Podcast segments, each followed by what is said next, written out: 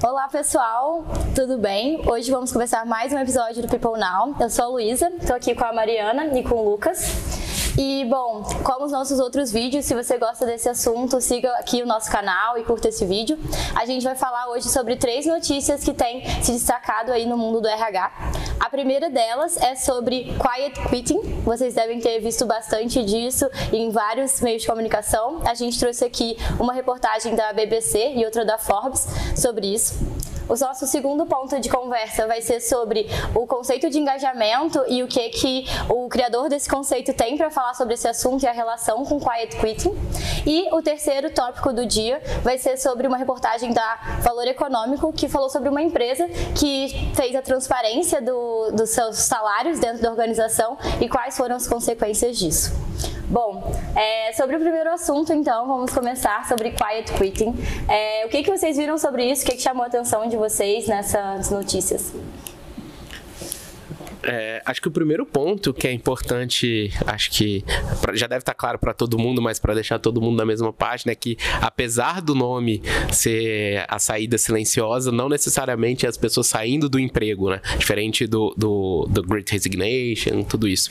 É, o termo se refere a pessoas que estão trabalhando, então tem sua carga de trabalho é, bem definida, é, fazem bem feito o que tem que fazer, o que é esperado dela, é, o, que são, o que é esperado delas, mas elas, é, o escopo de trabalho delas é basicamente o que é esperado delas, né? Então, as, são oito horas diárias, elas cumprem aquelas oito horas muito bem determinadas, fazem bem o seu trabalho, mas não fazem nenhum extra, né? É, então, acho que é importante deixar, deixar isso claro, né? É, Bom, acho que é bom trazer esse termo, né? E como que isso se propagou? É, muitas pessoas têm dito sobre isso ser uma trend do próprio TikTok e de como isso veio propagado pela geração Z e como uma tendência de comportamento desse público mais jovem frente ao mercado de trabalho. E o que eu acho legal de trazer sobre isso é, é esse conceito é realmente novo de você fazer só o que está dentro do seu escopo ou é o jeito que essa geração é, trouxe para traduzir o sentimento dela de eu não preciso preciso é, dar o meu máximo todos os dias, eu não preciso trabalhar mais do que eu já fui contratado para, eu quero uma jornada um pouco mais tranquila e ter um, menos preocupação em relação ao trabalho é, dentro do meu dia a dia, né? Isso não seria o que a gente já tinha muitas vezes no mercado de trabalho, é o que as pessoas chamam de funcionário da firma, não é ele que continua presente. É, acho que esse é um bom ponto, né? Na verdade, acho que se a gente pega o recorte histórico e também os nichos, né? A gente vai ver que isso é uma coisa é, razoavelmente recente ali, né? Acho que de 20 anos para cá, é, em alguns setores, mercado financeiro, agora nas, nas startups, eu acho que isso é, é bastante forte. Esse cenário em que você é muito comprometido, e aí depois a gente pode entrar no conceito de comprometimento, mas você faz muito mais do que é esperado é, da sua função, daquilo que você é esperado fazer, inclusive de forma é, proativa, né?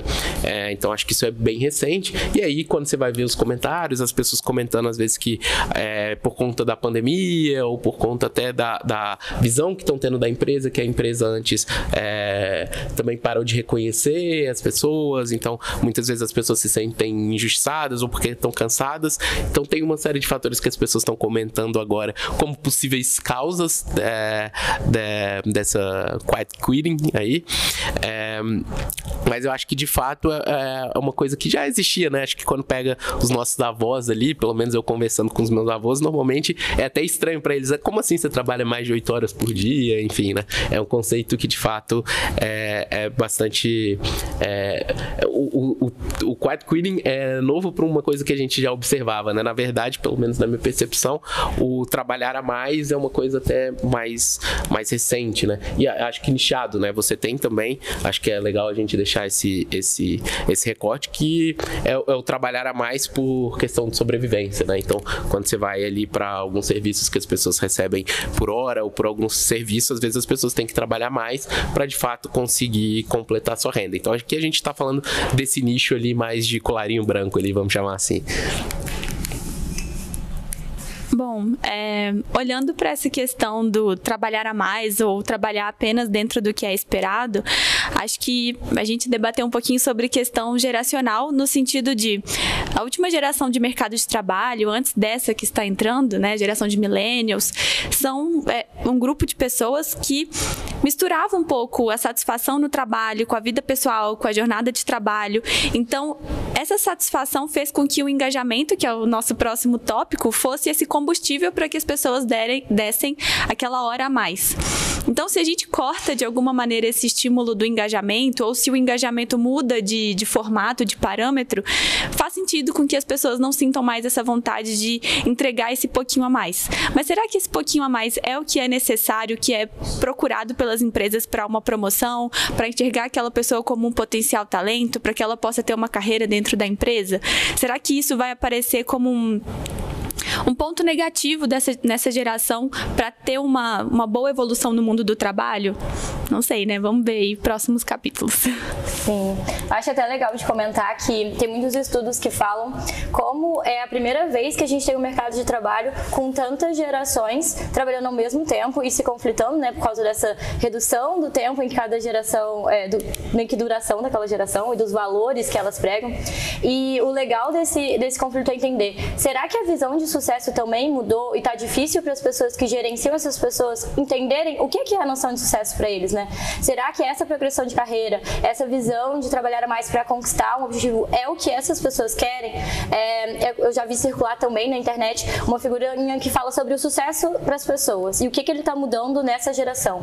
Então, é somente carreira, status, alcançar novos objetivos, tanto materiais como profissionais, ou também agora venho complementar essa roda com tempo livre, é, saúde, é, não ter um burnout, é, você complementar tempo com a família, enfim, e como todos esses outros pilares vão compor uma pessoa de sucesso. E como que você vai conseguir proporcionar isso para essa geração que cada vez mais vai tomar conta da sua empresa de alguma forma, que são a recente força de trabalho. Então, quando a gente traz esse enfoque que é o que, que essas pessoas objetivam como sucesso, o que eu achei é, legal que eu vi numa outra reportagem que a gente pode deixar no link também, é que é, poderia não ser quiet, né? Poderia não ser silenciosa essa denúncia de insatisfação ou essa busca. Poderia ser explícito, não, não, não, não tem problema, você não está buscando necessariamente uma progressão de carreira agora ou trabalhar a mais, mas poderia ser uma repriorização, poderia ser um, uma conversa, um diálogo aberto com o gestor, é, explicando quais são suas prioridades, explicando como você gostaria de trabalhar, quais são seus objetivos de vida e como conciliar isso com a sua carreira naquela empresa. Então, existem outras formas de lutar esse objetivo e esse, esse sucesso, né?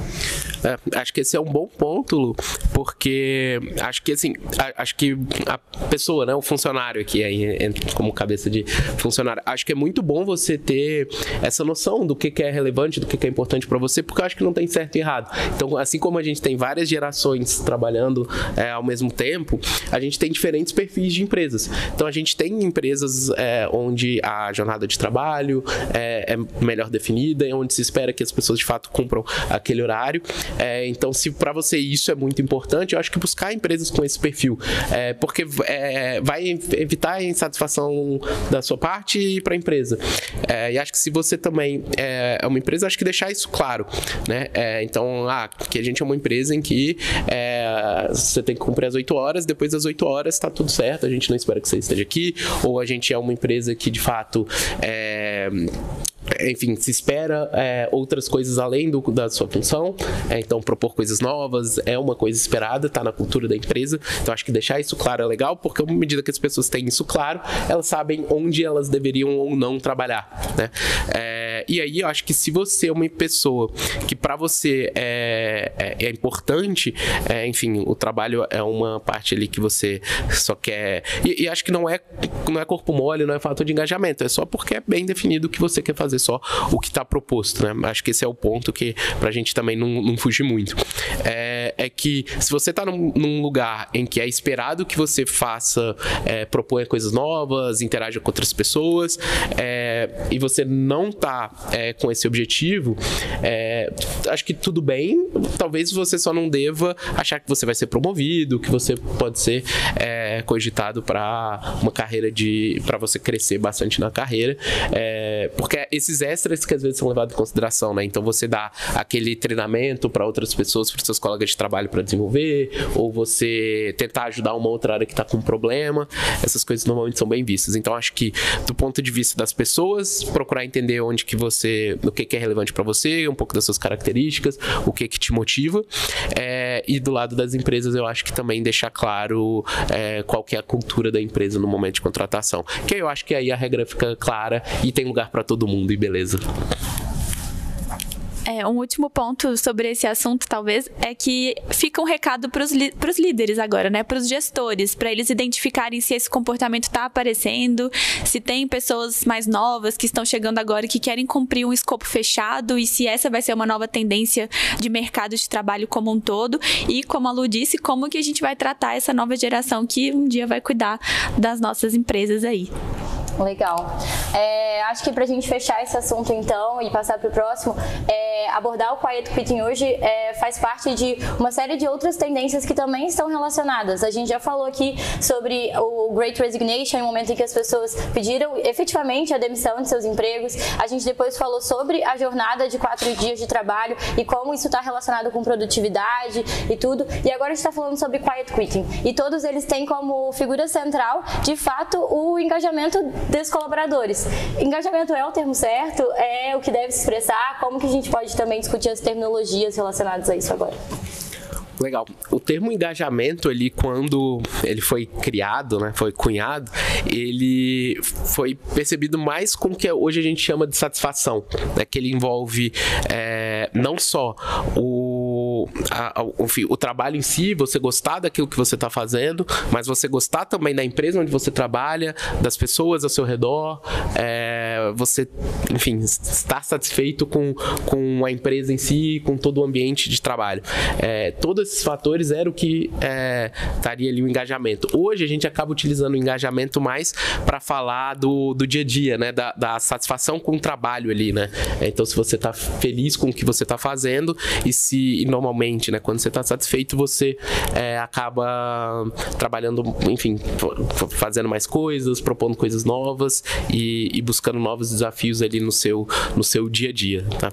É, então, na verdade, o que a gente, o, o, o engajamento ali quando surgiu é mais pro que a gente hoje está chamando de, de satisfação. E acho que é legal a gente trazer também é um ponto que é, que é legal que às vezes a gente esquece, né? Que muitas vezes o que causa a, a insatisfação das pessoas, o, o engajamento, é diferente do que causa desengajamento, né? Então acho que tem já alguns artigos que depois a gente pode deixar aí na, no, no link, que por exemplo, baixa remuneração é um fator que normalmente está associado à falta de satisfação das pessoas, a baixo engajamento. Então você acha que está ganhando pouco e aí você é, fica desengajado. Mas você só dá a, a, um aumento, não necessariamente vai aumentar a satisfação, é, porque ele, ele tem um, um, teto ali, né? Você e é muito legal. A gente mediu isso uma vez. Normalmente a, a satisfação com aumento ele dura em média três meses. Depois as pessoas já esquecem, já acham que estão ganhando pouco de novo, enfim. É, então, isso não mexe tanto, né? Normalmente, o que está associado ao engajamento é você gostar do que você faz, é, você ter um bom ambiente de trabalho, é, você ter um líder que é, te, te dá, enfim, regras, é, regras claras, objetivos claros é, e tem uma relação próxima. Normalmente, essas coisas estão mais associadas com, com um engajamento. Dentro de, da, da insatisfação ali, você tem, por exemplo, baixo, baixa remuneração, você tem tem é, más condições de trabalho, então todo mundo já trabalhou em um lugar que teve um, um computador ali que não funcionava direito, que travava todo dia, sabe como é que isso é chato, ou num lugar ali bem insalubre. É, então é, é legal a gente ver que são coisas separadas, né? Legal. Eu acho que uma parte interessante também, né, a relação desse conceito com o que a gente está discutindo aqui, né? Então, como que é, você saber diferenciar a satisfação das pessoas, o engajamento e o comprometimento, te ajuda também a entender o porquê as pessoas estão agindo como elas estão agindo, o que que elas estão, é, de fato, reclamando por, né, clamando por ter de atenção. É, acho que uma dica legal quando a gente traz, se você já tem a prática de fazer pesquisa de clima ou deseja aderir, é também segmentar os resultados não só olhando a sua empresa inteira, mas entendendo, tem diferenças de geração dentro da sua empresa? É, você já segmentou as análises não só por área de atenção, mas por gênero, é, podem ter satisfações diferentes, ou por diversos grupos é, que tenham dentro da sua empresa. Isso também facilita você entender como agir e o que, que cada grupo pode estar pedindo, porque podem ser coisas diferentes, né? E você pode atender isso também de uma forma diferente. E acho que se a gente conecta com o ponto anterior, né? Então, o que, que os funcionários, às vezes, mais jovens da sua empresa estão desejando nesse momento, estão insatisfeitos na sua organização?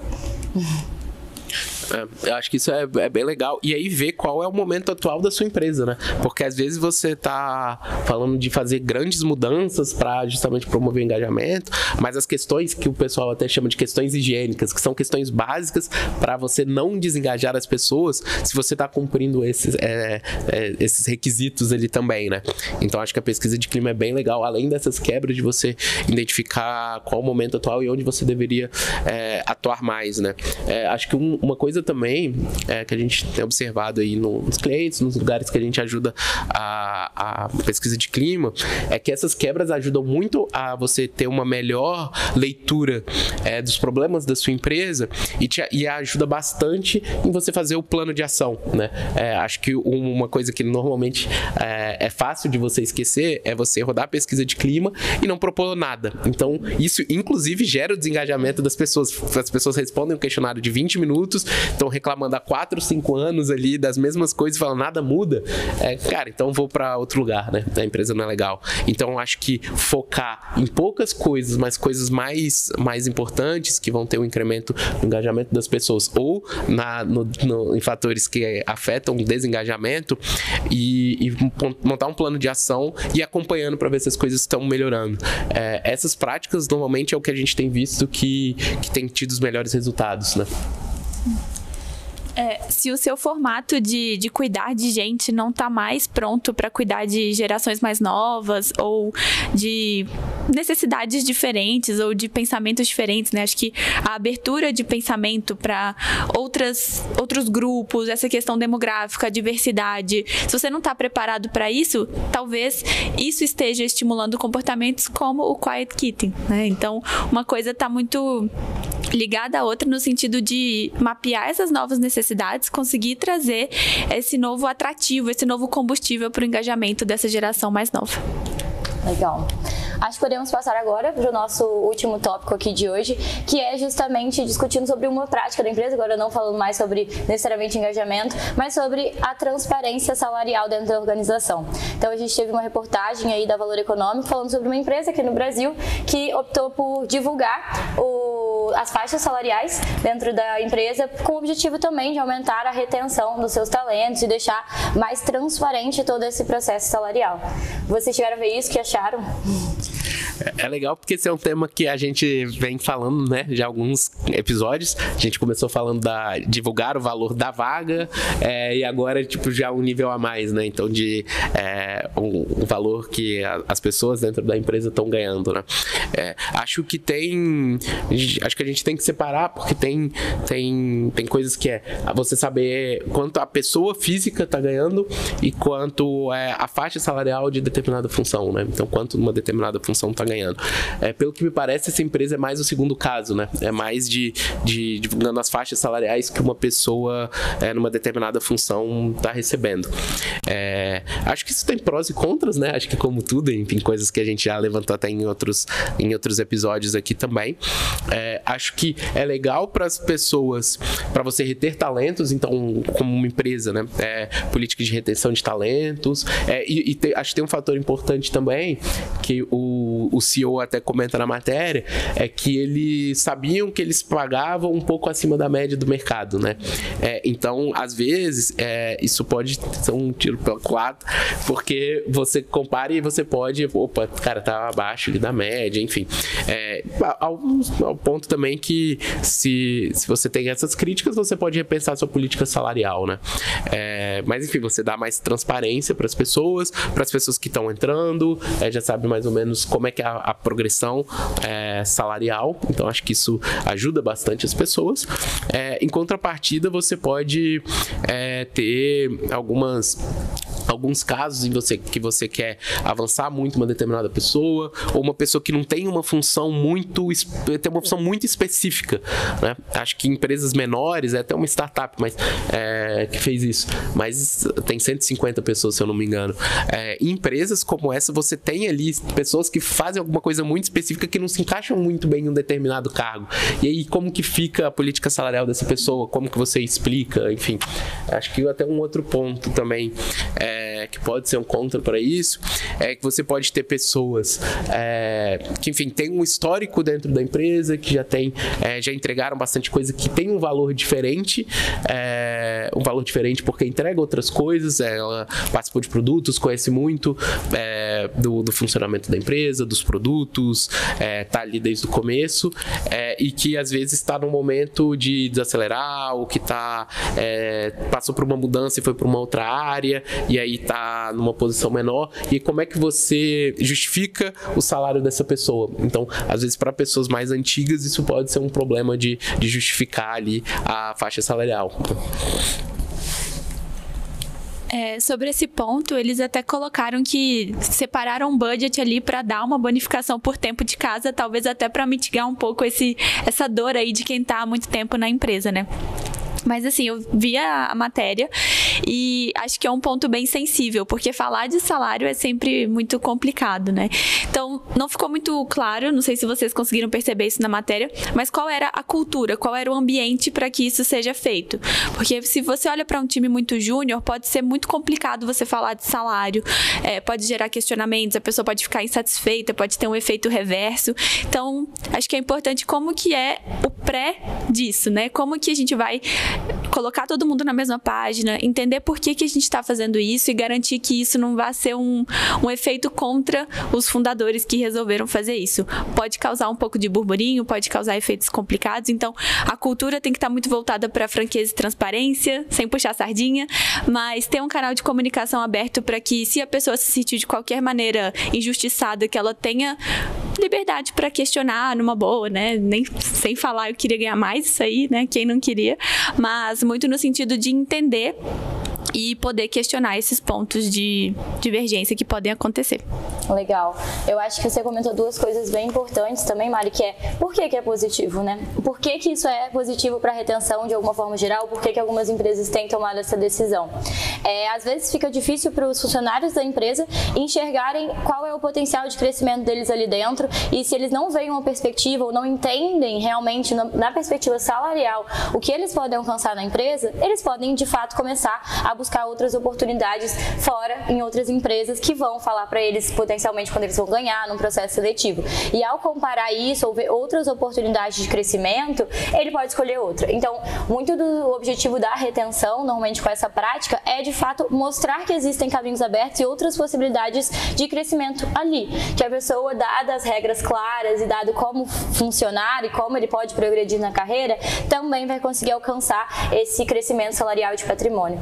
E o que eh, ele justamente comenta também na reportagem é não vem, eh, não é uma prática isolada, assim como muitas das coisas que a gente traz aqui, né? Ela exige não só uma cultura, exige um preparo das pessoas, mas exige uma prática de processo de gestão que tenha clareza sobre avaliação de desempenho. Como você mensura o desempenho dos funcionários? Deixa claro quem vai ser promovido, quem não, quem vai alcançar e por quê. É, tem uma prática de conseguir consultar e mostrar as possibilidades de carreira para a empresa, para ele conseguir entender não só quanto ele ganha, mas quanto ele pode pode ganhar e como ele vai fazer isso, como seu funcionário traça a trilha de carreira hoje dentro da sua organização. Então, é, é importante destacar que divulgar simplesmente ou ter uma transparência salarial, ela precisa vir acompanhada de, de outras práticas importantes de gestão. É, acho que você tocou, acho que num ponto chave, né? Acho que a gente, como RH, acho que quando você vai para uma, uma estrutura de transparência é, total de salário ou semi-total ali, né? No caso de faixas salariais, é, acho que você tem que ter já muito claro e muito consolidado algumas coisas, né? Acho que você já puxou algumas, mas acho que vale a pena pensar e ir um pouco mais no detalhe em algumas, né? Então, acho que o primeiro ponto é o porquê que a pessoa tá naquele, naquele, naquela função atual, né? Então, o que, que ela tem de conhecimento, o que, que ela tem de impacto, é, o que, que ela deveria se desenvolver, o que, que ela deveria aumentar de impacto para o próximo passo, é, se na avaliação de desempenho, é, como você comentou, é, por que, que o desempenho dela tá assim, como ela deveria se desenvolver para o próximo passo. Então, é, e, e, também garantir que as pessoas estão dentro dessa faixa, né? Pra, acho que esse é o ponto zero, mas eu acho que você tem que ter muito bem mapeado é, as, as pessoas e você conseguir justificar o porquê que a pessoa está naquela posição atual. Porque se você já deveria conseguir fazer isso sem a política salarial, quando você deixa isso muito bem é, regulado, né? É, pega no bolso. E aí fica. As pessoas normalmente já querem promoção, fica mais. As pessoas ficam mais sedentas. Então, acho que além de você ter o papo que você teria do porquê que a pessoa não vai ter aumento ou não, você vai ter que ter uma posição do porquê que ela não vai ser promovida ou não, o que, que ela deveria se desenvolver. Então, esses pontos eu acho que tem que estar tá bem estruturados antes de você é, abrir. Acho que independente de abrir ou não, são pontos importantes que a, a gente, como RH, deveria estar tá preocupado em mapear de todo mundo, mas eu acho que fica ainda mais crítico só um ponto para amarrar assim o que a gente conversou, um ponto em comum é que tanto você fazer o que é esperado, fechar um escopo definido e você se interessar muito por cargos e salários é meio retrô, né? É como se a gente estivesse buscando tendências do passado e mesclando aí com a modernidade, com a tecnologia. Então, talvez esteja aparecendo uma, uma nova geração ou novos costumes de mercado que voltam aí no que a gente já viu no passado, né? Ótimo. Bom, gente, é, esse foi os nossos três tópicos que abordamos hoje. E para fechar, como a gente sempre traz aqui no People Now, é, vamos deixar uma dica de conteúdo para vocês estudarem mais sobre o assunto e trazer. E é justamente sobre um ponto que a gente comentou bastante hoje, que é sobre engajamento. Então, a Gallup lançou uma pesquisa e compilou os resultados todos sobre uma pesquisa mundial de engajamento. É, e o objetivo, acho que muitos clientes buscam a gente também, é difícil ter um benchmark sobre essa informação, então acredito que vai ser um documento bastante rico para quem tem interesse de entender quais são os principais motivos mundialmente que as pessoas questionam sobre engajamento, o que, é que elas valorizam, como que as pessoas estão, qual é o nível, enfim, de engajamento de cada um. Então é bem legal, vale a pena vocês conferirem esse documento e vai estar aqui no link da descrição do vídeo. É, bom, se gostaram do conteúdo, aproveitem para ver os outros que a gente já falou, tem bastante conteúdo sobre esse assunto e sigam aqui o nosso canal. Então, muito